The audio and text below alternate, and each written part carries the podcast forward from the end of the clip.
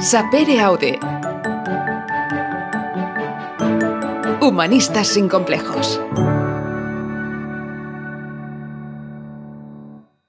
Bienvenidos a Humanistas sin complejos. En este capítulo, Alexis Piquer entrevista a Mario Coleoni, autor del libro Contra Florencia. Les escuchamos. Bienvenidos a Humanistas sin complejos. Soy Alexis Piquer y en este episodio charlamos con Mario Coleoni, autor del libro Contra Florencia y traductor del libro de Pier Paolo Pasolini, Poesías en Casarsa. En esta introducción quería compartir con vosotros mi entusiasmo por esta conversación, porque realmente la disfruté mucho hablando con Mario y aprendiendo más sobre Pier Paolo Pasolini, su vida, sus milagros y todo ese mundo tan interesante que le envolvía. Este libro de poesías en Casarsa, que es el principal libro que comentamos y hablamos con, Mario, creo que es una, joya para los amantes de la poesía, de la lectura, porque el libro está planteado con una triple traducción de las diferentes versiones que Pasolini eh, escribió de, esas, de, esas, poesías en, en, Casarsa. Y nos sirve pues, para entender un poco cuál es la evolución del pensamiento del personaje, de lo que, de lo que él percibe en, su vida. Mario Coleoni es un experto en Pasolini, en este campo, por lo que realmente fue muy interesante conocer su perspectiva y aprender sobre todo más sobre su proceso creativo para acercarse al personaje y también creo que para acercarse a su, propia, a su propio ser. Si eres un apasionado de, de la cultura y las humanidades, este podcast es para ti. Escucha nuestra conversación con Mario Coleoni y únete a nosotros en nuestros programas para seguir descubriendo nuevas historias y autores. Gracias por escuchar.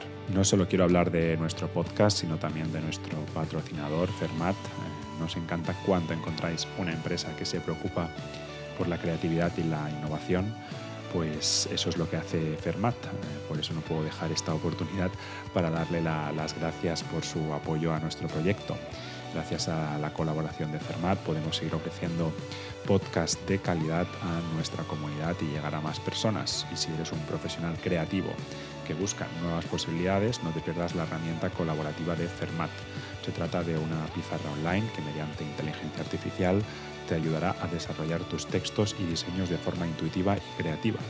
Si has probado herramientas como ChatGPT o DALI y quieres aprender a usar estas tecnologías, Fermat es para ti. ¿A qué esperas para descubrir cómo Fermat puede ayudarte a sacar el máximo partido a tu creatividad? Visita su página web fermat.ws y únete a su comunidad de innovadores y pensadores. Así que amigos y seguidores del podcast, no dudéis en conocer más sobre Fermat y todo lo que os pueden ofrecer. Ahora sí, vamos a por la charla con Mario Coleoni.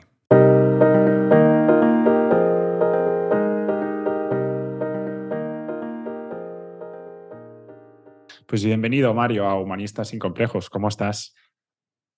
Pues muchísimas gracias, Alexis. Muy bien, la verdad. Deseando, deseando abordar de nuevo a, a este gran monstruo que es Pasolini. Me dijiste el otro día que le tenías ganas, ¿no? Que llevabas un tiempo Sí, un periodo de, de, desintoxicación, ¿no? Después de todo lo que fue la, la publicación del, del, libro y que ahora tenías ganas de, de, charlar un poco sobre, sobre él. Sí, la verdad es que después de, después, digamos, de la, bueno, de la pequeña gira que hice con el libro, presentándolo por varias librerías de España y demás, bueno, pues eh, cerré un poco esa página intentando evadirme o dando ya como por, por resuelto ¿no? ese tema. Y, bueno, lleva ya unos meses desde diciembre, que fue la última presentación que hice del libro. Y bueno, francamente ha pasado ya un tiempo y, y bueno, hablar un poco otra vez de él y digamos como retomar un poco ¿no? todas esas, aquellas cuestiones, pues la verdad es que sí, sí que tenía ganas, francamente. Antes de entrar al tema de Pasolini, el otro día rescaté un mensaje tuyo de principios de mes que decías que uh -huh. cada día estoy más convencido de que la única forma infalible de vencer a la muerte es olvidarse radicalmente del futuro y convertirse en absoluto presente, en ser puro presente y ninguna otra cosa. Uh -huh. ¿Te referías es una a este frase, mensaje?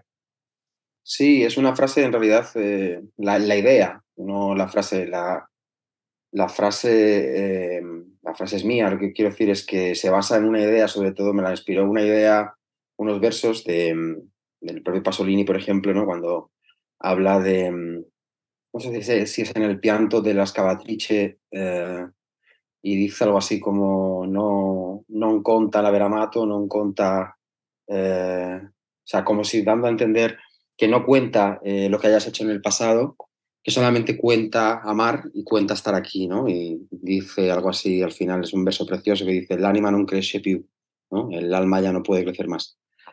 Y bueno, en fin, eh, creo, que, creo que tengo un poco la misma, la misma opinión y la misma forma de estar en el, en el mundo, viendo cómo, bueno, cómo somos ahora, ¿no? El tiempo que vivimos, eh, el ritmo en el que nos ha tocado vivir y, bueno, al final cómo nos desenvolvemos en general en la vida entera. El propio Pasolini habla bastante de la muerte, ¿no? Es un tema recurrente, la muerte, la vida, el miedo. Desde luego, sí. A ver, siempre está presente desde el principio, ¿no? Desde, desde incluso este mismo libro, este primer libro de poemas que él publica, también está muy, muy, muy presente. Lo que pasa que, bueno, también es cierto que desde distintos puntos de vista, al principio él tiene presente la muerte como los campesinos y el mundo rural eh, tienen que convivir con ella, ¿no? Luego la muerte se hace presente de otras formas distintas, quizá un poco más tenebrosas y sobre todo más desagradables y mucho más, em, mucho más furiosas en el, sentido filológico de la palabra.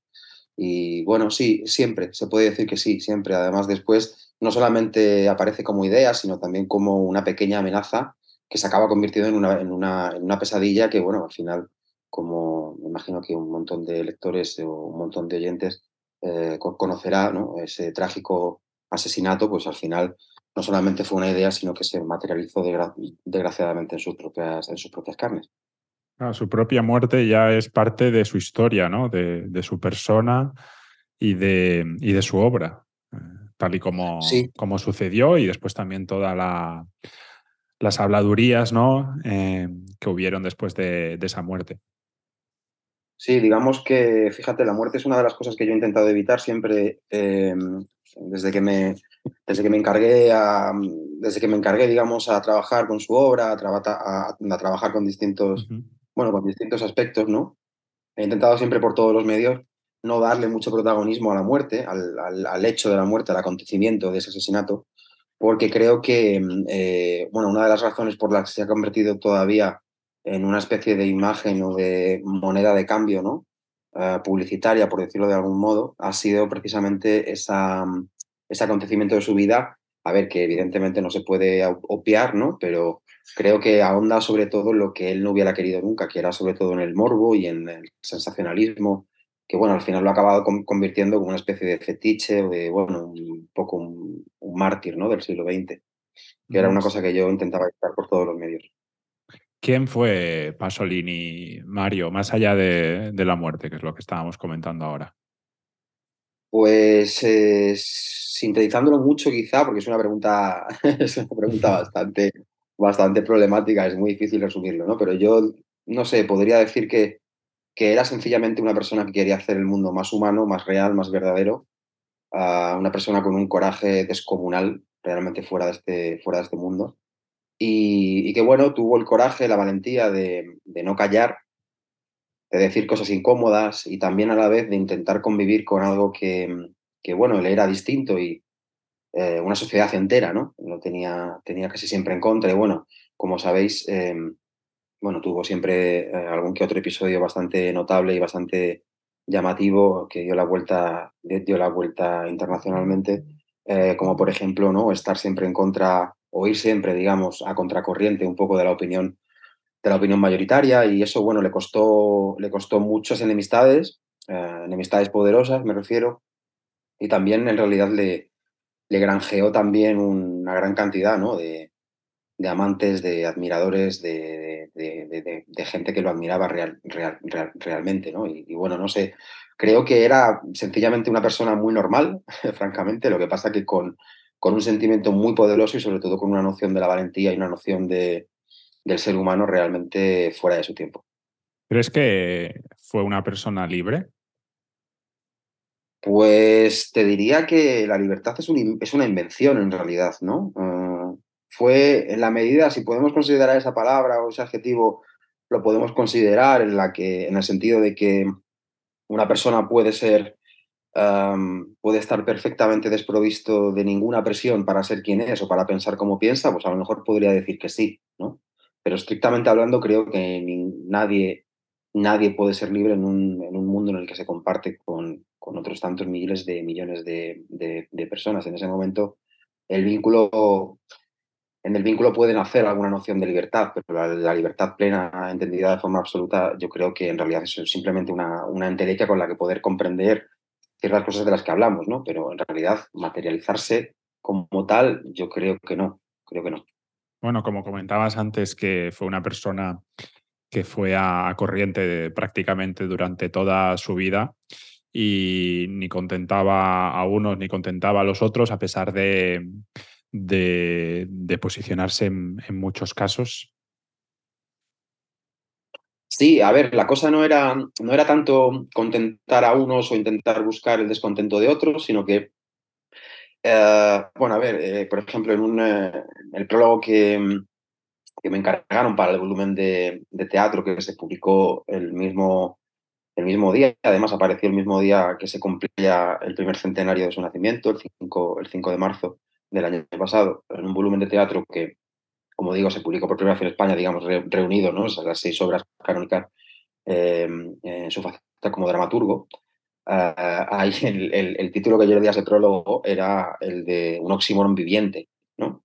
Y creo un poco que era esto, ¿no? O sea, su contradicción al menos más eh, profunda, más intensa, quizá más visceral y de la que él no tenía tampoco mucho control, porque era una cuestión de, temperamento quizá, una cuestión de carácter, era precisamente esa, ¿no? Un poco iba sospechaba siempre, ¿no? O digamos que tenía siempre dudas cuando un montón de gente o, la una, o una gran mayoría se posicionaba a favor de algo, esgrimía un argumento determinado, eh, ¿no? Entonces sentía, digamos, esa desconfianza y eso es lo que le hacía ponerse un poco eh, en guardia y es lo que a veces también le, le, llevaba también a, bueno, a, pronunciarse con argumentos que eran eh, para esa grandísima mayoría contrarios, ¿no? A, la, opinión. Entonces, Creo que en realidad tenía que ver un poco también con la noción que ya él empieza a vislumbrar un poco en esos años, que creo que es uno de los primeros, por no decir el primero y no, y no pecar de, soberbia, creo que uno de los primeros que se da cuenta al menos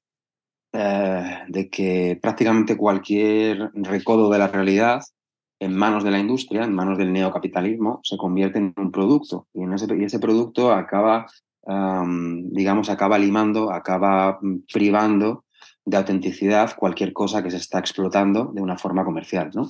Y yo creo que va también un poco por ahí. Eh, creo que ah, eh, su crítica hacia la opinión pública o la desconfianza hacia la opinión pública sobre temas generales o sobre problemas ah, concretos ¿no? en un momento determinado, creo que va un poco por ahí.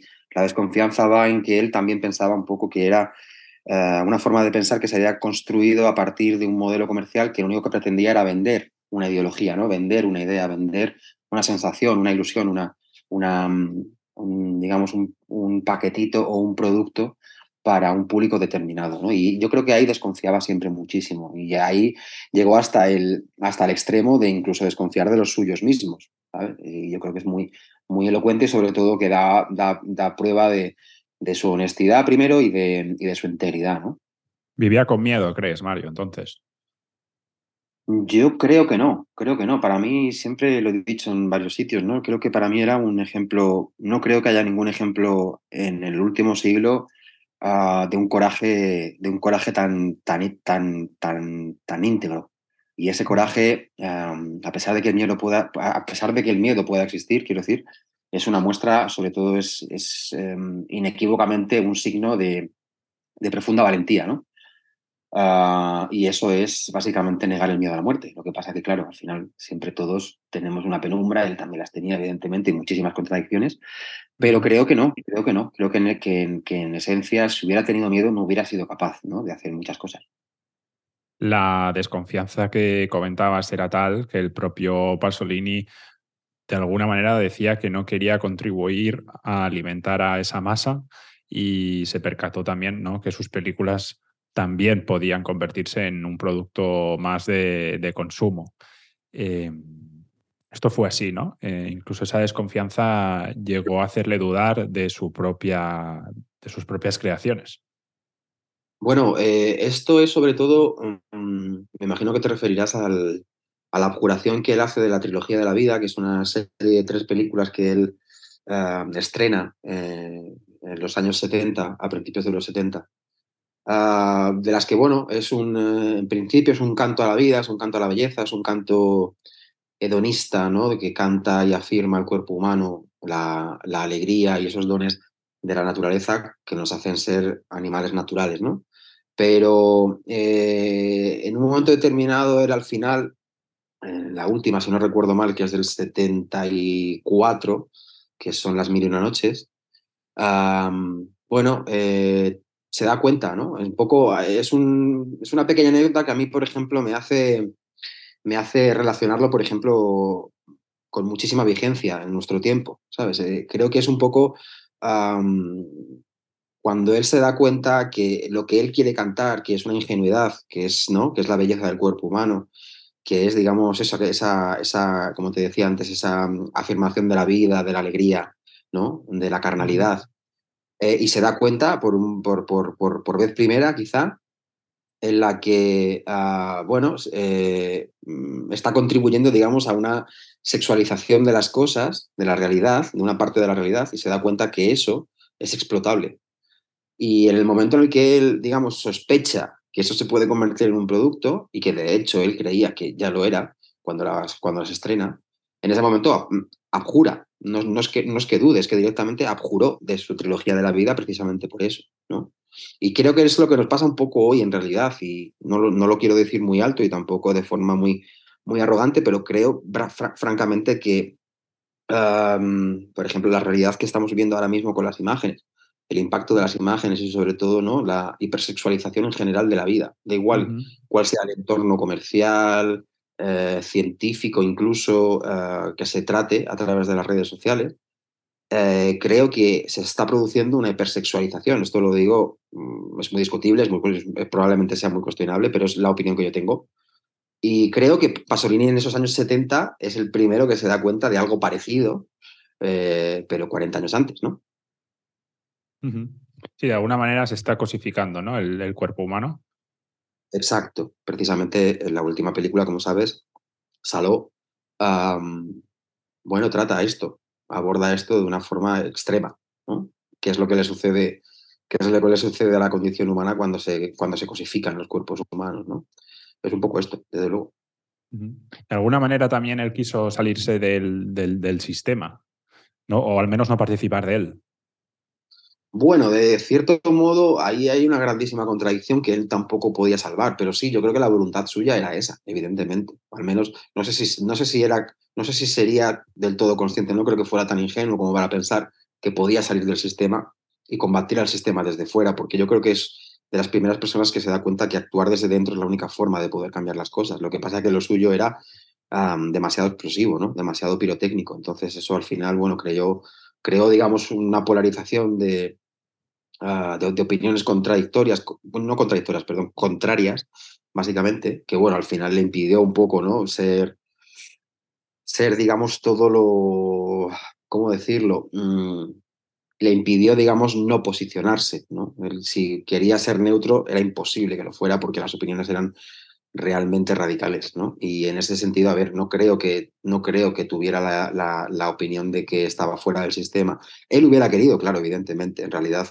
es un anarco, es un anarco sindicalista, como yo digo, ¿no? Es un poco un Jesucristo del siglo XX. Lo que pasa es que era una persona, como decías antes, muy contradictoria, ¿no? Porque atacaba, incluso en sus películas, ¿no? A todo lo que significaba la clase burguesa. Y realmente él en su vida personal, eh, no sé si se puede decir, pero vivía bastante como un burgués. Sí, a ver, aquí hay un, aquí hay un pequeño matiz que aquí tal vez en Italia no se ha producido tanto, pero aquí en España, por ejemplo, a, nivel divulgativo no se, ha, no se ha prestado, digamos, o no se ha hecho demasiado hincapié en esto, pero hay una, hay un, hay una pequeña eh, matización con esto sobre la burguesía y la alta burguesía, la pequeña burguesía, y luego lo que él llama, por ejemplo, al fin, a principios de los años 70, los grupos avanzados de la, de la, de la, de la burguesía. ¿no? En el manifiesto del teatro, por ejemplo, que es del año 68, aquí habla sobre esto. ¿no? Él era un perfecto burgués, me refiero, él era un grupo avanzado, él pertenecía a ese grupo avanzado que él decía eh, de la burguesía. Lo que él, por ejemplo, atribuye como, digamos, eh, lo que él atribuye a la pequeña burguesía, que es para, que para él es un poco el motor de, todos, de todas esas transformaciones eh, antropológicas, como él lo llama, ¿no? genocidio antropológico, tomándolo de Marx. digamos que hay un, hay un gran matiz ahí, pero es evidente y creo que no hace falta, no hace falta demasiada eh, demasiado, o sea, no, no, es, no, es, difícil darse cuenta que uh, la distinción que él hace es sobre todo de, de, él aspira a ser una élite intelectual. De hecho, él sabe que, lo está, que, los, que, que, que, forma parte de ella, ¿no? Y bueno, al final de sus años, al final de su carrera, se dirige hasta a estos grupos avanzados de la burguesía, ¿no?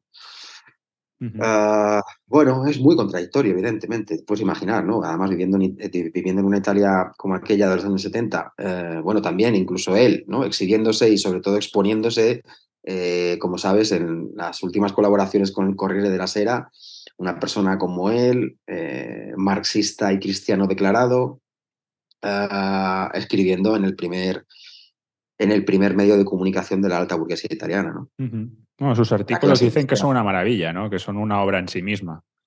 Los artículos son espectaculares todavía, incluso están totalmente vigentes y como te decía antes, lo que yo considero que es él, creo que en esos artículos también se ve reflejada esa valentía y ese coraje. ¿no? Son real, realmente para mí son, son un pilar fundamental para poder comprender la lucha que él tenía al margen de su obra ¿no? artística. Uh -huh. Y todavía creo que, de hecho, además lo releí hace muy poquito. Uh, aquí en España se han, se han reeditado eh, los escritos corsarios. Y es un libro que recomiendo mucho, ¿no? Para, sobre todo para meterse en ese Pasolini, digamos, de dimensión política.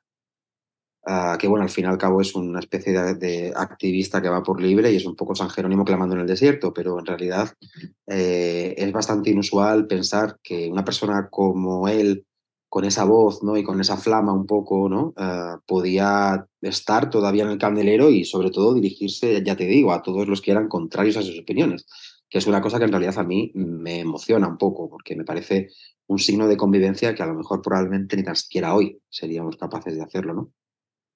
Lo de los artículos, Mario, da pie a comentar un, tema, y es toda esa dimensión religiosa que tenía el, el propio Pasolini, que por un lado se manifestaba he creído entender ateo, y por otro también muchas veces empatizaba con posturas propias de posiciones más conservadoras, y en uno de sus artículos creo que escribe totalmente a favor del aborto, ¿no?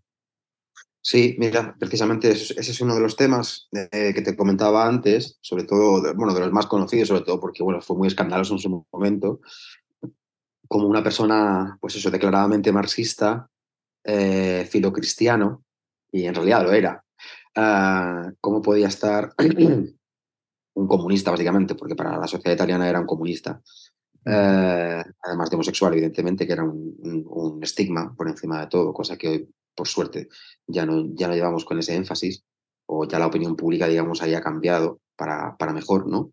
Pero sobre todo, uh, claro, era una cosa verdaderamente escurridiza, ¿no? Que una persona eh, considerada comunista pudiera estar a favor del aborto y, bueno, al final eh, congeniara, digamos, o simpatizara con, con opiniones, eh, pues eso, de grupos conservadores como Democracia Cristiana eh, y como grupos más a la derecha de la derecha, ¿no? Entonces, lo que te decía antes, yo creo que, bueno, si podemos considerar que ser libre es um, actuar sin miedo y pronunciarse sin miedo, um, lo que uno piensa, uh, creo que en ese, en ese sentido fue un ejemplo de libertad en cierto modo, ¿no? Al menos individual. Y claro, el tema del aborto es todavía incluso controvertido. Hay gente sí. que todavía lo discute. ¿no? O sea, no se sabe, en realidad es un poco ridículo, porque quien lo discute esto y se lo lleva hacia su terreno no está comprendiendo, no está comprendiendo el sentido de las cosas y solamente está haciendo valer su propia, su propia ideología, su propio interés o su propia, o su propia, o su propia ¿no? O sea, su, su propia forma de pensar. Yo creo que hay que mantener un poco al margen para comprender a una persona. Si quieres realmente comprenderla, tienes que dejar al margen tus propias preferencias o tus, propias, uh, tus propios pensamientos incluso para poder comprender a alguien desde otro lugar, ¿no? Con el tema de su condición sexual, Mario, ¿crees que también ejerció plena libertad? Lo digo porque me suena que, en ningún momento él, o sea, él en algún momento se, se, declaró homosexual o, no, simplemente lo, lo llevaba en, su, en su intimidad. Pues esto es, em, esto, es una, es un buen tema, es una muy buena pregunta. Em, verás, hay, un, hay una fase digamos que, bueno, en realidad esto eh, recorre toda su vida, eh, condiciona eh, toda su carrera y él también, en realidad, debo decir, aunque a él a lo mejor no, le gusta escucharlo, pero creo que es una realidad, también se, también se valió de esto, ¿no? También se, se, valió de esta imagen que él quería dar de sí mismo después, con los años. Pero para, para resumir un poco, digamos que la homosexualidad es una cosa que él vive en un entorno rural al principio, cuando es joven, la, vive evidentemente con muchísima opresión, es decir, con, muchísimo, con muchísima culpabilidad, porque imagínate, te puedes imaginar, no sé, un pueblo del norte de Italia, sí, sí. Básicamente en el que hay, pues eso, eh, un centenar de habitantes, si es que llega, eh, y cómo puedes... en aquella época, ¿no? Un pueblo y en aquella, época, claro. O menos hablamos en torno a los años 40, más o menos, ¿no? Digamos que en ese momento él la vive con, con evidentemente, con, con, con, muchísimo secretismo, con muchísimo miedo. Yo creo que ahí sí que tuvo un poco de miedo, en el sentido de que sabía que podía condicionar la vida de su familia también, no solamente la suya, pero a la vez, desde un plano, de, desde un plano individual, pues evidentemente, pues eh, con mucho estigma, ¿no? O sea, siempre ya sabes que al final ese fenómeno de, del qué dirán, eh, digamos que esa dimensión social de las cosas de nuestra vida ha estado siempre presente, da igual que fuera en el campo que fuera en la ciudad. Pero sobre todo en los años 40, como te digo, en un pueblo del norte de Italia, pues debía de ser bastante, bastante radical, ¿no? bastante, bastante extremo. Entonces, digamos que cuando él abandona el pueblo en el año 50 y se va con su madre a Roma, entonces en ese momento él descubre una realidad completamente nueva. Ve que puede hacer las mismas cosas que hacía en el campo, es decir, puede seducir a los muchachos que le gusta, puede tener encuentros, eh, puede flirtear con ellos, eh, puede consumar su apetito, ¿no? De forma muchísimo más sencilla, porque Roma, al ser una metrópoli eh, de muchísimos más habitantes, digamos que puede, digamos, camuflarse muchísimo más entre toda la muchedumbre. Entonces ahí descubre que la sexualidad no es como era en el campo cuando él la descubre, que es un castigo, sino que es una cosa fácil a la que puede acceder cuando quiere. Entonces, eh, a partir de ahí también, evidentemente, sigue, sigue viviéndolo con un cierto secretismo, pero digamos que cuando alcanza esa, esa, dimensión mediática un poco y ya se convierte en un personaje público o, entre comillas, personaje público, que frecuenta, digamos, diversos círculos, que sabe todo el mundo perfectamente con quién se junta, con quién no se junta, qué hace, qué no hace, digamos que ya empieza un poco a soltarse, sabiendo incluso que para aquel momento, en, la Europa de entonces, en Italia en ese momento, todavía seguía siendo, bueno, no era un tabú, pero evidentemente era una cosa, pues eso, ah, que incomodaba, que hacía sentir, ¿no? Un poco, era algo desagradable, en, depende qué círculos, depende qué, qué círculos de amistades, en fin, ¿no? Y yo creo que, bueno, al final no, al final sabe, él, se declara de forma abierta, no, no creo que en ningún momento él, lo ocultase, pero bueno, siempre tuvo, digamos, esa, esa, doble, esa doble experiencia, ¿no? Antes de continuar con el episodio con Mario Coleoni, quería dedicar un momento para agradecerte tu apoyo y tu escucha. Eres la razón por la que seguimos adelante, pero si quieres colaborar aún más, puedes visitar nuestra página de Patreon o también nuestro canal de YouTube, donde encontrarás contenido adicional sobre cada episodio. Te invito también a suscribirte a nuestra newsletter semanal en la que comparto mis cinco capturas culturales de la semana y algunas reflexiones personales. También tenemos otra newsletter en la que comparto mi fotografía. Para mí es una forma de compartir aún más con vosotros eh, pues, eh, lo que viene siendo mi proceso creativo. Además, con las recomendaciones culturales que comparto, yo creo que puedes enriquecer tu vida y tomar mejores decisiones en tu día a día. No olvides revisar la descripción de este episodio para acceder a todos estos enlaces, a toda esta información. Y nada, gracias de nuevo por tu apoyo y ahora volvamos al episodio con Mario. Y todos estos temas, Mario, me da la impresión de que hablo del tema de la homosexualidad, del tema de la religión, del tema de la muerte, su vida, eh, sus impulsos. Eh, se recogen en el, en el libro de Poesías en Casarsa, que es uno de los motivos que nos hace estar charlando hoy, aparte de la presentación de una amiga en común, de, Laura Más. Y quería preguntarte un poco por qué te embarcaste en esta traducción de, estas, de, estas, de estos primeros poemas, ¿no? Entiendo, de, Pasolini, es un poco el inicio de su... Es, el primer libro, sí, eso es. Eh, pues verás, eh, fue a raíz de estar trabajando con otro proyecto, un proyecto más ambicioso, yo estaba preparando una biografía y entonces empecé a trabajar eh, con las primeras obras, empecé a releer los primeros libros, las primeras poesías. Eh, y bueno, me di cuenta eh, que, mm, digamos, para mí el único objetivo que tenía, al menos, haber abordado la, biografía de un personaje tan grande, me refiero, tan extenso, tan prolijo, era sobre todo hacer comprensible a la gente algo muy complejo de una forma muy sencilla, ¿no? Entonces, yo llevo estudiando varios años eh, al personaje y a su obra, a la figura y a su obra. Y, yo, por ejemplo, tenía, y lo, y lo, sigo teniendo, ¿no? una percepción de que hay demasiado, hay demasiada, demasiada, demasiada documentación, demasiada bibliografía que te exige, digamos, demasiado esfuerzo ¿no? para, para poder comprender de una sola pieza al personaje que fue. Entonces me di cuenta que leyendo este primer libro de poemas, que él después reescribe en dos ocasiones más a lo largo de su vida durante 30 años, me di cuenta que si los unía,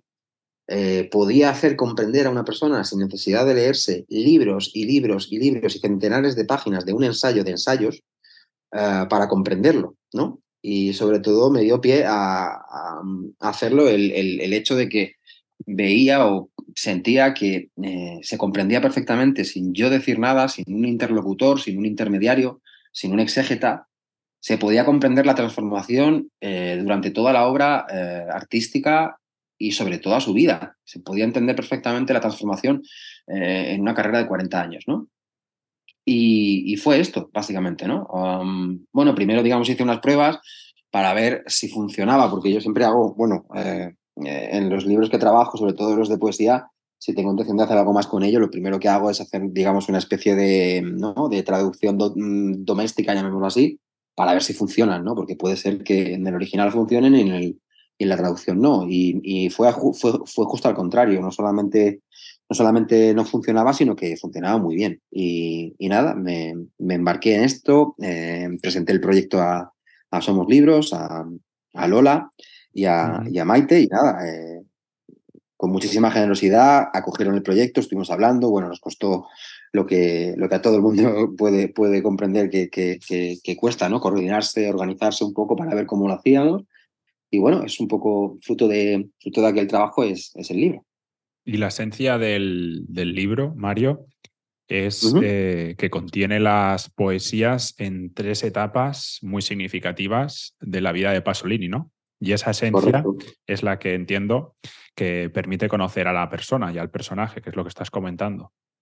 Eh, eso es, justo. son tres momentos en los que el primer libro de poemas hablamos del año 42, la primera reescritura eh, es del año 54 y la última es del año 75, que es el, de hecho, es el último libro que él publica en vida que es un libro de poemas que se llama La, Nueva, la Nueva Juventud. ¿no? Eh, entonces, son tres momentos em, cardinales en su vida y en su, en su obra, sobre todo porque además hay una franja de tiempo, digamos, hay un espacio de tiempo en el que se pueden, eh, digamos, en el que se pueden recoger o sintetizar eh, una gran parte de, todo lo que estaba haciendo, de por dónde iba, hacia dónde estaba mirando, qué estaba haciendo, ¿no?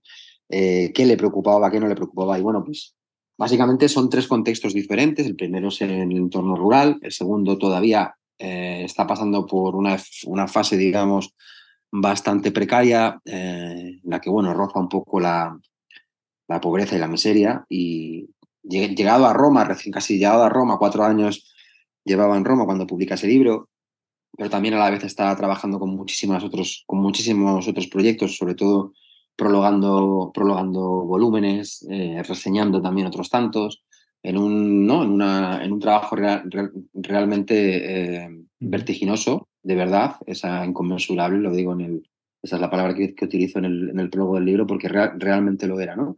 Y el último, pues que eh, muy significativo porque es el último año, además el, digamos que ese, último lustro, el primer lustro de, la década de los 70, pues es un poco es un poco la transformación última final, que es, bueno, ah, ya es entrar un poco en barrena, ¿no? Mucha penumbra, mucha sombra, mucha herida y sobre todo mucha desconfianza y una desesperanza tremenda. Yo creo que el libro de poemas, al menos esa sección de poesías en Casarsa, se deja, se deja palpar, ¿no? Y yo creo que entre los tres, entre las tres versiones, hay una gran, hay una gran diferencia que creo al menos esa era la, esa era la sensación que yo tuve cuando, cuando lo presenté, que era, que era perfectamente legible, ¿no? Poder, poder comprender. Y bueno, sigo, sigo todavía convencido. Espero, espero no caer en la desesperanza tampoco. Bueno, ese es el ejercicio implícito que contiene el libro, ¿no? Eh, y la idea también de que aparezcan esas tres eh, versiones, ver un poco la evolución de la, de su poesía y también de la vida de, Pasolini. Sí, sí, eh, creo que se ve bien.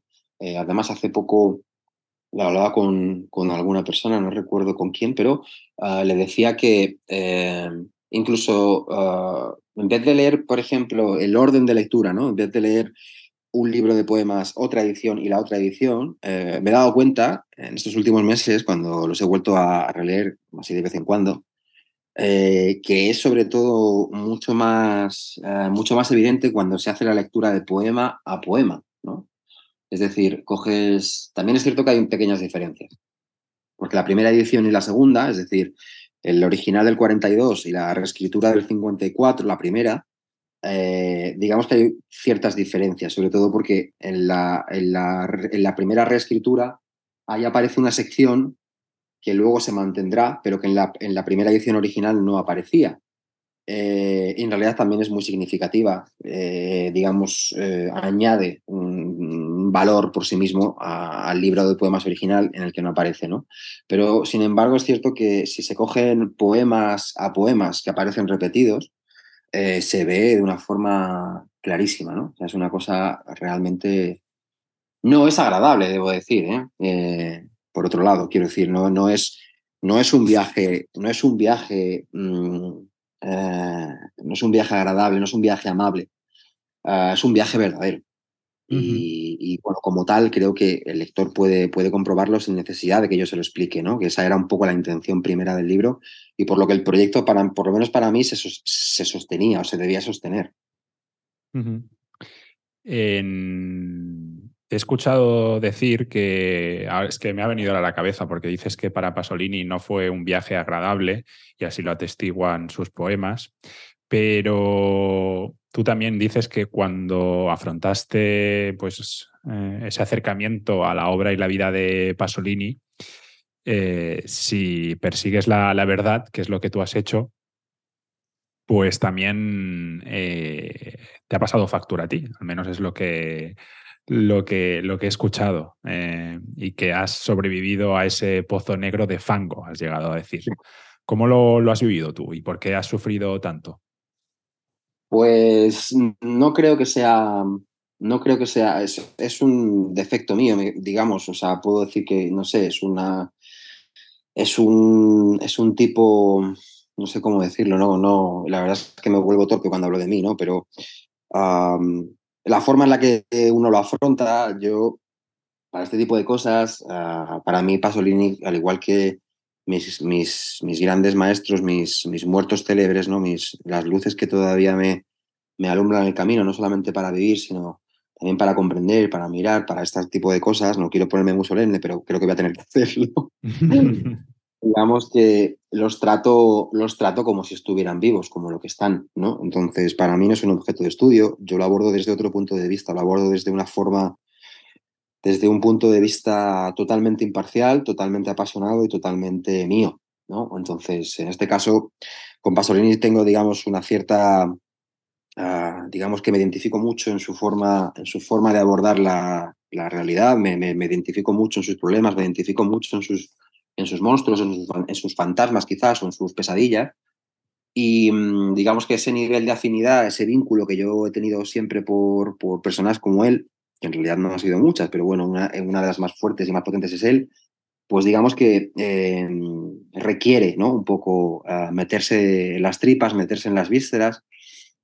Eh, digamos que he hecho bastante trabajo de campo, no solamente, no solamente desde los libros, sino también desde la calle, en el campo, en la ciudad.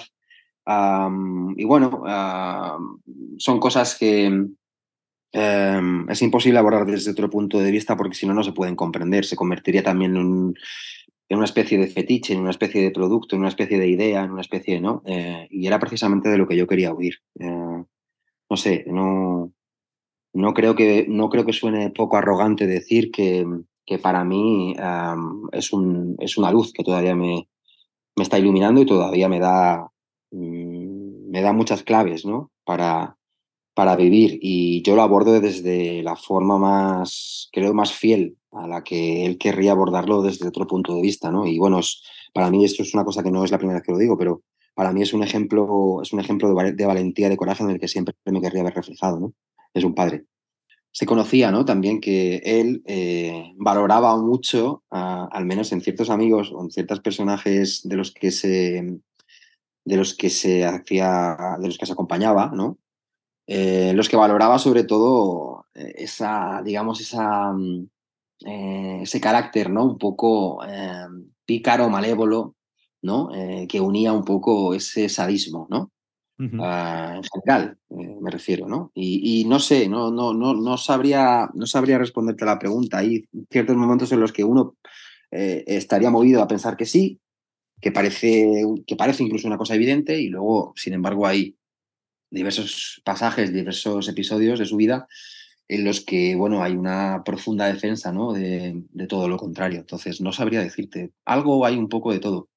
Algo hay un poco, ¿no? Y también, o sea, podría no ser una casualidad, por ejemplo, que se fijara, si se fijara tanto en la, la figura de Cristo, ¿no? Eh, para hacer, por ejemplo, la, la película de, del Evangelio según Mateo, que es una de sus películas más conocidas. Eh, la figura de Cristo en realidad eh, le hace mella de forma profunda y además sobre todo desde el Evangelio. ¿no? Me refiero, él coge, para hacer la película del, del, del él intenta que solamente sea la palabra del Evangelio la que, la que conduzca al guion, es decir, la que sea puro guion. ¿no? Ahí es, una, es un, digamos, es un aspecto bastante interesante, de los más interesantes de toda su vida y su obra, que es sobre todo, eh, bueno, eh, en ese evangelio además se dan ciertas, ciertos rasgos, ¿no? Eh, que es, en los que uno puede ver un poco el reflejo de Paso al también ahí, ¿no? Uh -huh. cuando, por ejemplo, Mateo habla de no os traigo la paz, os traigo la espada, ¿no? bueno, mm, sobre esto han corrido ríos de tinta, para qué decirte lo contrario, porque además claro, es un tema bastante también morboso, ¿no? Es un, tema bastante oscuro, bastante, también es cierto, muy, muy interesante, que, que duda cabe, pero creo que había una cierta identificación también con, eh, a ver, hay que, hay que poner quizá un antecedente para que, para que los oyentes puedan comprenderlo a lo mejor.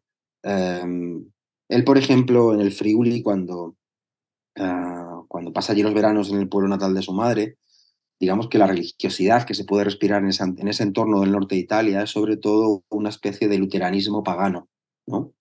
Es sobre todo una, una religión luterana, una religión, eh, eh, digamos, más cercana a Centro Europa que eh, propiamente, propiamente, católica, ¿no? Entonces, desde ahí, él empieza, digamos, a, a, cultivar o digamos que tuvo siempre muy presente la figura de San Pablo, entonces, eh, lo que San Pablo representa teológicamente, digamos que hay muchos rasgos de, ese San Pablo irascible, furioso, en los que creo que se podría hacer un reflejo perfecto, ¿no? De, muchos episodios, de mucho, de, cierto carácter, de cierto temperamento que él mismo tenía, ¿no?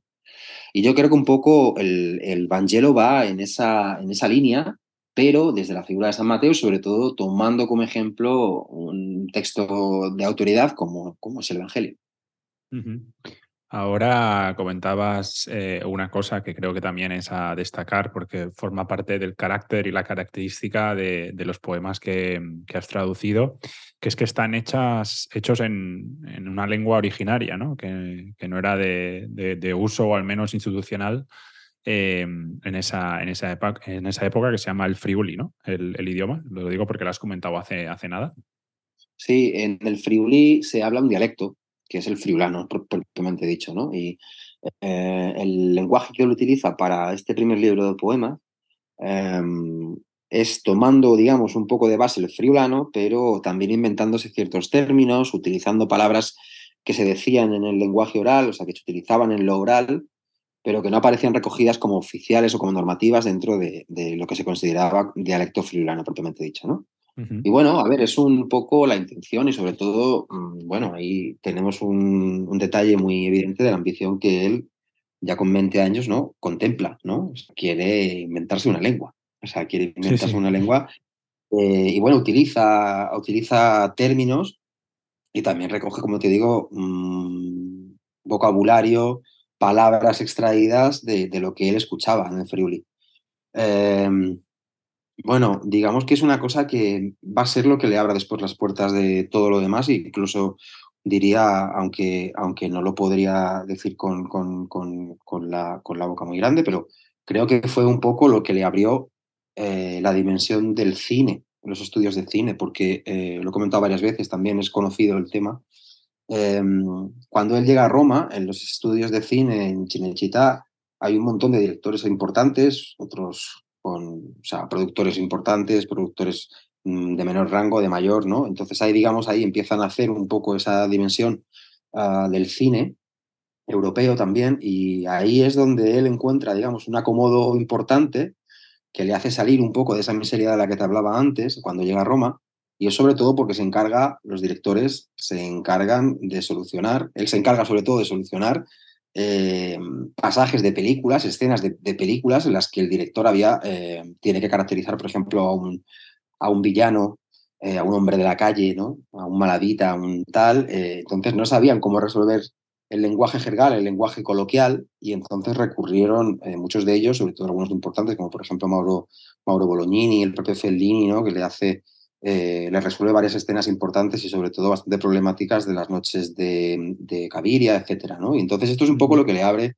lo que le abre ese otro mundo y es sobre todo el trabajar con esa parte oral, ¿no? Eh, si antes lo hacía en el Friuli, si lo, si, lo hice, si lo hice por primera vez en el Friuli, después lo, lo, volverá a hacer en Roma con otros ayudantes, como por ejemplo con Sergio Chitti, que es, fue el hermano de, de, Franco Chitti, que como sabéis es, el, es uno de los actores que, bueno, uh -huh. prácticamente colabora con, todas, con, con él en todas sus películas y bueno, eh, llegó a colaborar, como, como, sabréis, en El Padrino también. En fin, o sea, fue una persona de, de dimensión internacional, ¿no? Uh -huh. Antes de terminar, te preguntaré por esa faceta cinematográfica de Pasolini, pero uh -huh. ahora en relación al Fiuli, eh, como idioma, sí que me gustaría preguntarte en Poesías en Casarsa, cómo tú has afrontado la, la traducción, si ha sido uh -huh. una traducción que ha respetado íntegramente eh, las palabras de Pasolini o has eh, hecho cierto ejercicio de interpretación por, por tu parte. Pues esto era un poco, bueno, esto es un poco el, el gran problema que se me presentó a mí cuando cuando la abordé, ¿no? Eh, no quería de ninguna manera eh, interpretar, no quería, no quería, eh, en todo caso, intentaba mmm, lo, lo, más posible no aparecer yo, ¿no? En, la, en, la, en, la, traducción. He intentado ser, quizá a lo mejor, de forma menos lírica, pero no buscaba el lirismo, no buscaba lucirme, no buscaba exhibirme, sino buscaba, la, buscaba sobre todo la fidelidad, ¿no? A la palabra. Uh, y al principio, como te decía antes, al, eh, al, al, al, comienzo de la entrevista, que mm, yo primero hice una traducción, digamos, eh, doméstica, por decirlo de algún modo, y para eso eh, utilicé sobre todo el italiano que, que, que, él incluyó, digamos, en el primer libro de poemas en, en, en, dialecto, ¿no? Pero luego, una vez que yo ya presenté el proyecto y demás, eh, me di cuenta que tenía que contemplar eh, el lenguaje original y el lenguaje original, como te habrás dado cuenta, eh, tiene, mucha, sí, tiene muchas similitudes con el provenzal, que a su vez eh, eh, es muy, muy, muy, muy semejante a, al catalán. Entonces, digamos que lo intenté abordar ya de entrada desde esa forma, uh, desde forma original, quiero decir. También es cierto que es muy bonito y en el, en el libro doy muy pocas pistas porque tampoco quiero, quiero ser demasiado, no, no, no quería abrumar con, con, notas ni demás, pero hay un montón de, de, pequeños detalles, por eso se incluyen eh, las dos traducciones, o sea, los dos textos suyos, tanto el fulano como el italiano, eh, sobre todo que eh, juega muchas veces también con los términos que no, que no existen en italiano y que a la vez tampoco existen a lo mejor en el, en el dialecto, ¿no? Y es muy bonito cómo él, eh, al final, hay, una, hay siempre algún poema ¿no? el que se ve condicionado por un término que no encuentra y, por ejemplo, en la traducción que él mismo hace a sus, a sus propios poemas en dialecto, hace pequeñas variaciones. y bueno, fue, fue muy bonito, fue un reto porque evidentemente hay palabras uh, que son básicamente inventadas, pero que se puede intuir, ¿no? Luego, además, se fue muy bonito, al menos como proceso para mí de aprendizaje y, y, de experiencia, fue, fue muy bonito porque, bueno, de pronto me vi en una lengua distinta en la que, bueno, empecé a, a deducir, ¿no? La forma gramatical, eh, la prosodia, eh, y bueno, al final debo decir que, que, a pesar de que fuera un sacrificio por todo lo demás, ahí lo, ahí lo disfruté mucho. Disfruté mucho porque de pronto me vi siendo capaz de poder leer eh, algún fragmento en, en, en, en, dialecto, ¿no? Y es muy bonito. Hablamos de Pasolini, que empezó su carrera artística con estas, bueno, con estas poesías, eh, pero después también, eh, pues, eh, como escritor, escribió narrativa. Hablamos también antes de toda la parte de como articulista, director de cine. También interpretó en algunas películas, participó en guiones de otras. ¿De dónde crees tú que conoces a la persona y al artista también? ¿De dónde le viene ese impulso, ¿no? siendo tan polifacético, ese impulso creativo por todas esas cosas? ¿De dónde le viene el impulso? Eso es una pregunta, eso es un misterio en realidad. Eso es un gran misterio. Y Porque él se enfrenta tal, a cosas sin conocimientos previos, ¿no? A mí es lo que me ha parecido entender. Por ejemplo, cuando empieza con el cine, él no tiene prácticamente ni idea de, de cómo funciona Exacto. una cámara. Es muy bonito esto en realidad, porque es un primer empuje, ¿no? Es un primer empuje que no, que no parte de una idea, de una idea preconcebida, no parte de la teoría tampoco. Es una aproximación, digamos, muy pura, muy humana, ¿no? Muy espontánea, muy, muy, muy libre también en ese sentido, ¿no? Y, y como digo, insisto en esto porque es ahí creo que también es una aproximación pura, sobre todo pura, en el sentido de con todas sus imperfecciones, con todos sus excesos, con todos sus, sus, sus, sus pequeños eh, errores, pero creo que eh, eso es una cosa, ya te digo, no, no, te lo sé responder porque para mí creo que es el gran misterio, ¿no? Uh -huh. de, cada, de cada persona. Uh, desde pequeñito creo que manifiesta este tipo de, de inquietud. Eh, de hecho, es una cosa además bastante, bastante elocuente eh, saber que eh, en ningún momento de su carrera deja, por ejemplo, de pintar o de dibujar, ¿no? Uh, no digo que lo hiciera al mismo nivel que, que, que otras disciplinas, pero uh, digamos que no, no, no, cesa nunca en esto, siempre está presente, en sus cuadernos está, eh, está en los bocetos, hay pinturas incluso bastante, bastante dignas desde un punto de vista pictórico hablando. Uh, pero digamos que es un, yo para mí es una forma de estar en el mundo. Cuando antes te hablaba de, um, de que, bueno, era una persona que quería hacer un mundo más humano, yo creo que tenía, estaba verdaderamente enamorado del mundo. Uh -huh. o sea, estaba enamorado verdaderamente del concepto de ser humano, estaba, estaba verdaderamente en, enamorado de la, de la vida, si no, uh, una persona no puede sufrir tanto y tampoco puede eh, disfrutar tanto, ¿no? Y yo creo que es un poco esto, eh, ese es un poco el misterio. El cine, por ejemplo, hablas del cine, el cine, eh, la forma en la que llega es preciosa, ¿no? Hay un, siempre lo recuerdo esto, hay una cita de, de Bertolucci, de Bernardo Bertolucci, Bertolucci hijo, el, el, cineasta, ¿no? Que es el ayudante, de, el ayudante de dirección de su primera película, Acatone. Eh, y bueno, él cuenta esto, ¿no? Este episodio es muy famoso, esta, este, este pasaje, porque dice que a él viéndolo no sabía ni qué era un objetivo, si cuál era el otro, eh, no sabía lo que era un traveling, y él dice, Bertolucci dice que creía estar, eh, creía sentir estar descubriendo el cine por primera vez, ¿no? Y, y, no sé, es un poco también la herencia que recoge. A lo mejor aquí ya estoy patinando un poco, pero es la sensación que tengo, siempre la he tenido. Creo que comparten esa, esa misma visión, esa misma forma de mirar, aunque evidentemente con otros, con otros rasgos y otras características, pero creo que es muy heredero, sobre todo esa forma de mirar es muy heredera en esencia de, de, los estilemas que tiene, por ejemplo, el cine neorrealista. ¿no? Hay una parte muy bonita de la que habla Tonino Guerra, eh, que habla de, eh, hablando sobre el neorrealismo, ¿no? Em, y eh, dice algo así como, había unas ganas de, decir algo, ¿no? De, decirle algo a alguien, que eso es lo que hacía que todo fuera espontáneo, que no estuviera controlado, que no estuviera bajo control, que no estuviera medido, ¿no? Y yo creo que un poco esa, esa aproximación, digamos, de corazón en vez de de cabeza, por decirlo de, alguna manera, es lo que está siempre presente en él. Ah, incluso, vamos, desde, los, desde las manifestaciones así como más señaladas, como pues, puede ser, por ejemplo, la, la poesía, o, el cine a también incluso el periodismo. La forma es un poco roza la ingenuidad, pero a la vez también es un poco bruto, ¿no? Es un poco rudo en el sentido, es un poco rústico, porque se acerca de una manera desprejuiciada, eh, independientemente de lo que... Ahí se entrega, ¿no? completo. Es lo que, me, lo que deduzco un poco de tus palabras, de lo que leído. es una persona muy, muy, visceral, en el buen sentido de la palabra. Exacto, correcto. En todo, además, en todo.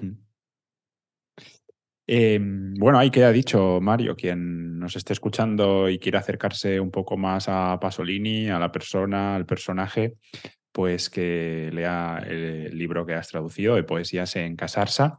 Y antes de terminar, siempre dedicamos eh, un breve espacio a preguntas más personales para tratar de conocerte un poco más. Mario, no sé qué te parece. No, no, estupendo. Es un, desafío también esto. ¿eh?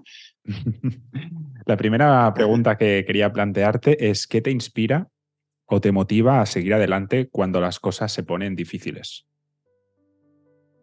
¿Qué me motiva para seguir adelante? Uf, joder, qué pregunta, ¿eh? ¿Qué me motiva? Me motiva la, la esperanza, me motiva el coraje. Si pudieras tener una conversación con alguien del pasado o del futuro, ¿Con quién te gustaría hablar y qué le preguntarías? Del pasado, me, gustaría, me gustaría hablar con Dante, por ejemplo. le preguntaría si de verdad encontró, encontró, encontró la idea de la filosofía sublimada en una mujer. ¿Y del futuro? ¿Te refieres? ¿Me has dicho antes? Sí, del pasado o del futuro. Ah, eh, en realidad solamente creo que hablaría con, con, muertos célebres, ¿no? con mis muertos célebres. No lo sé, quizá me gustaría, me gustaría hablar con, con Leopardi, si en algún momento fue feliz. Tú eres un tipo joven, Mario, eh, intuyo, pero si pudieras volver atrás en el tiempo y darle un consejo a tu yo más joven, ¿qué le dirías y por qué? Un consejo a mi yo más joven. Ah, el consejo que le daría es que no acepte consejos. ¿Y, por qué? Porque en realidad la vida hay que vivirla. Eh, tenemos que tropezar para comprender las cosas, tenemos que tocar un fondo para ver cuál es el color que tiene el cielo, ¿no? Tenemos que, tenemos que haber tropezado para, para, para saber cuál es el valor, cuál es la medida y, y de, qué estamos hechos, ¿no? Un poco. Dos últimas, Mario. ¿Crees en Dios? Es una gran pregunta. Últimamente tengo más dudas. Antes, antes no, tenía, no, tenía dudas de que no creía en él y ahora creo que siempre ha existido, lo que pasa que con, con, con trajes distintos, ¿no? Y creo, es una pregunta que no te puedo decir si sí o si no, pero es cierto que cada vez dudo más de mi opinión primera. Entonces, bueno, puede ser que esté más cerca del, del, agnosticismo que, que, de la, que, del, que del ateísmo, ¿no? Pero digamos que cada vez lo tengo más en consideración, sobre todo con otros trajes. Y como historiador de arte que eres, ¿hay alguna obra de arte que te haya marcado de alguna manera y por qué? Uf, dificilísimo resumir, ¿no? Eh, sí, me han marcado muchas obras de arte, desde luego. no sé, por, por, por, ponerte una que siempre tengo presente al menos, uh, pues no sé, uh, podría ser perfectamente la última cena de Ghirlandaio en el, en el cenáculo de, de la iglesia de Ognissanti en, en, en Florencia. ¿no? Es, un, es un fresco uh, en el que se representa una última cena y para mí es de especial valor sobre todo porque, bueno, eh, en, en, el libro de, en el libro sobre Florencia lo recogí porque para mí es una cumbre eh, no solamente de la pintura italiana, de la pintura universal, sino es una de las cumbres a las que creo que un ser humano puede llegar, puede alcanzar en su vida, ¿no? que es de lo que te... Eh, justo de lo que hablábamos antes cuando te decía que Pasolini creo que era una persona que estaba enamorado del mundo, enamorado de la vida, enamorado de, de la realidad. Creo que Ghirlandaio estaba enamorado de la vida en ese momento y no se podía, creo que no es posible um, concebir una, una, pintura semejante si uno no está enamorado hasta ese grado. ¿no? Para mí es muy bonita y es muy emocionante sobre todo porque me ayuda, uh, me enseña a vivir, me enseña a mirar. Uh, esto se podría desarrollar mucho más, pero al fin y al cabo es un poco esto y, y eso conlleva también una idea que a mí me obsesiona siempre, no solamente en lo que hago, sino en mi forma de vivir, en mi forma de estar, que es la idea de, genealogía, ¿no? la idea de tradición. Y la idea de tradición como eh, hacer posible que el pasado sea presente y que el pasado todavía sea operativo en el presente. ¿no? Y creo que esa pintura, ese fresco, a mí me da la prueba fidedigna de que existe. ¿no? Y para mí es un, digamos, es un reducto de, de esperanza al que siempre que eh, creo tropezar, pues eh, siempre me devuelve un poco ¿no? a la realidad de las cosas y me da mucha esperanza. Tú también eres un enamorado de la vida, ¿no, Mario? Yo creo, creo que sí, creo que sí. Lo que pasa es que eh, también tiene su otra parte, ¿no? Tiene su cara B. Estar enamorado de la vida también implica conocer el lado más oscuro de la vida y a veces es, bueno, a veces no es aconsejable, pero, pero creo que sí, creo que sí. Yo, después además de este libro, antes que me lo has preguntado y creo que no he sabido responder muy bien y creo que me he vuelto torpe porque era previsible que lo hiciera, pero era previsible que, que, que eso pasara.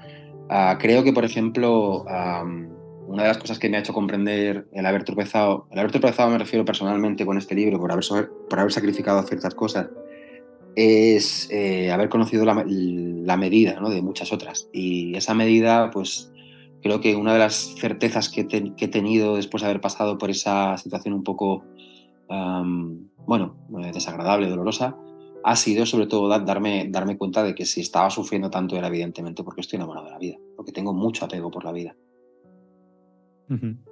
¿Crees que la cultura, el arte, la belleza es una garantía para vivir mejor?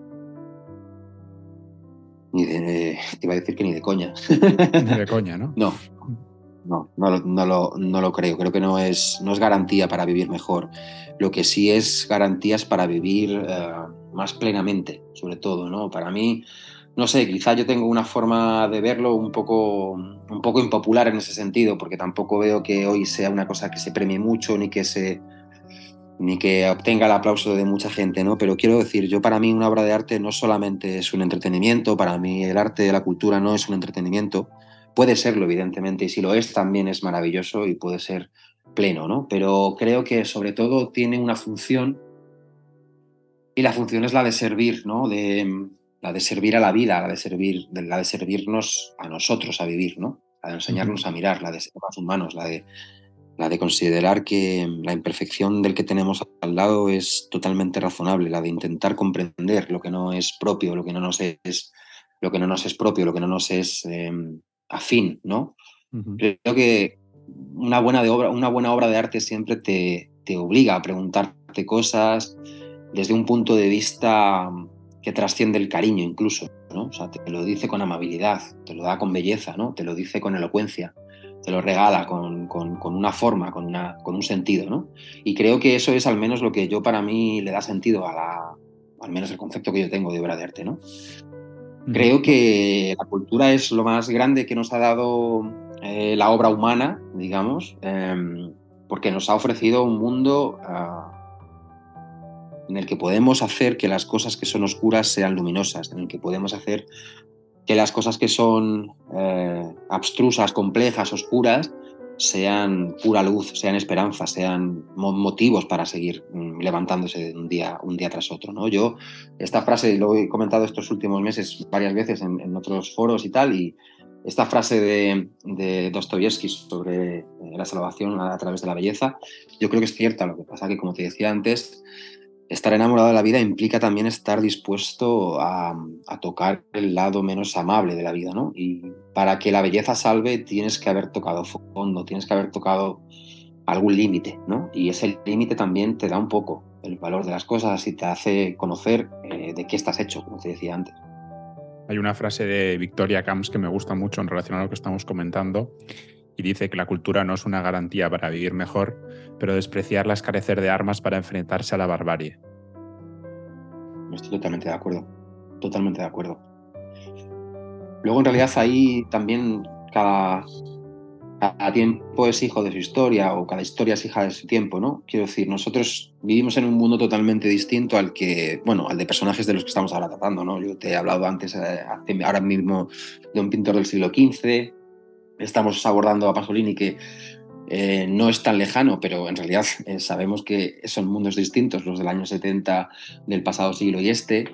Eh, y bueno, somos hijos de nuestro tiempo. Yo mm, creo que el orden un poco del mundo ha cambiado, la sensibilidad, no estoy seguro de que haya cambiado del todo, esta cosa que decía Baudelaire sobre el mundo cambia cuando cambia la sensibilidad. Yo creo que creo que ha cambiado un poco el mundo, creo que son mundos distintos los que hemos vivido en 30 años, hay una aceleración tremenda, creo que estarás estarán de acuerdo, quiero decir, mucha gente con, con esta idea. Vivimos en un, en un, vértigo constante, creo, que nos impide un poco de vez en cuando, ¿no? Eh, tomar conciencia, sobre todo mmm, conocer el valor ¿no? de otras cosas. Y, y bueno, uh, para mí al menos la cultura es, es, una, es una herramienta de lucha. No es, como te decía antes, para mí no solo, no solo es un entretenimiento, y a veces lo es, y es muy agradable, evidentemente, y es de los entretenimientos eh, más satisfactorios que yo encuentro también en la vida, pero para mí sobre todo es una herramienta, es un arma, es un arma con la que poder, con la que poder combatir, ¿no? con la que poder luchar. Es cierto que probablemente otras personas no estén de acuerdo en esto porque para ellos sea, eh, se aborde desde otro punto de vista y también, también es válido. Quiero decir, no quiero decir que el mío sea único, pero es cierto que yo ahí no, no, no contemplo otro ¿no? En, ese, en ese caso. Lo vamos a tener que dejar, Mario. Eh, antes quiero aprovechar para agradecerte por esta charla, por compartir un poco de, tu tiempo conmigo y con todas esas personas que van a escuchar el, podcast. Y también aprovecho para recomendar tu libro de traducción de Pasolini, de Poesías en Casarsa, que la gente que pueda, pues que lo lea y se acerque también a esa persona, a ese personaje que lo van a disfrutar mucho. Y nada más, Mario, yo encantado de conocerte. Había tenido ocasión de hablar contigo, no con tanta profundidad, y espero que no sea la, última vez que, podamos charlar. No, gracias a ti, de verdad, Alexis. Ha sido un placer. Eh, si, bueno, si sirve para que alguien se introduzca en este, en este monstruo polifacético de mil cabezas, pues oye, habrá estado bien. Pero de verdad, muchísimas gracias por el, por el espacio, por el interés ha sido una charla muy interesante. De hecho, yo tampoco ¿eh? pensaba que iba a ser tan profunda. Así que no, ha sido, ha sido un gusto y un placer enorme, la verdad. Muy, muy, muy honrado y muy agradecido, Alexis. Muchas gracias, Mario, y hasta pronto. Y esto ha sido todo por hoy. Muchas gracias por escuchar este episodio con Mario Coleoni sobre el libro de Pier Paolo Pasolini, Poesías en Casarsa. Yo lo he disfrutado muchísimo y espero que vosotros también lo hayáis disfrutado y hayáis aprendido algo nuevo de todo lo que ha comentado Mario en este episodio. Quiero agradecer otra vez a Mario y a su editorial por su tiempo y por compartir con nosotros su experiencia, sus conocimientos, su sabiduría, en general todo lo que ha comentado sobre Pasolini, sobre la vida, sobre el arte, sobre el amor, sobre la muerte. Ha sido un placer tenerlo como, como invitado y espero, como decía ahora al final, que lo podamos tener eh, también en el futuro. Quiero daros las gracias a todos vosotros y a todos los que nos estáis apoyando día a día. Siempre lo digo, eh, lo sé, me repito, pero sin vosotros este podcast no sería posible y espero que sigáis ahí escuchando y compartiendo nuestros episodios con aquellas personas que creáis que puedan estar interesadas y que puedan disfrutar de todo este contenido. Os recuerdo que este podcast está patrocinado por Fermat, que podéis visitar su página web fermat.ws y uniros a su comunidad de innovadores y pensadores. Y como siempre, no olvidéis seguirnos en redes sociales, suscribiros a nuestra newsletter y eh, también, pues, eh, si queréis seguir nuestro canal de, YouTube, pues tenéis toda la información en la descripción de este episodio. Ahí os dejo todos los enlaces. Os invito a disfrutar también de todos nuestros podcasts en las distintas plataformas de distribución. Y nada más, nos vemos en el próximo episodio de Humanistas sin Complejos. Gracias por estar ahí.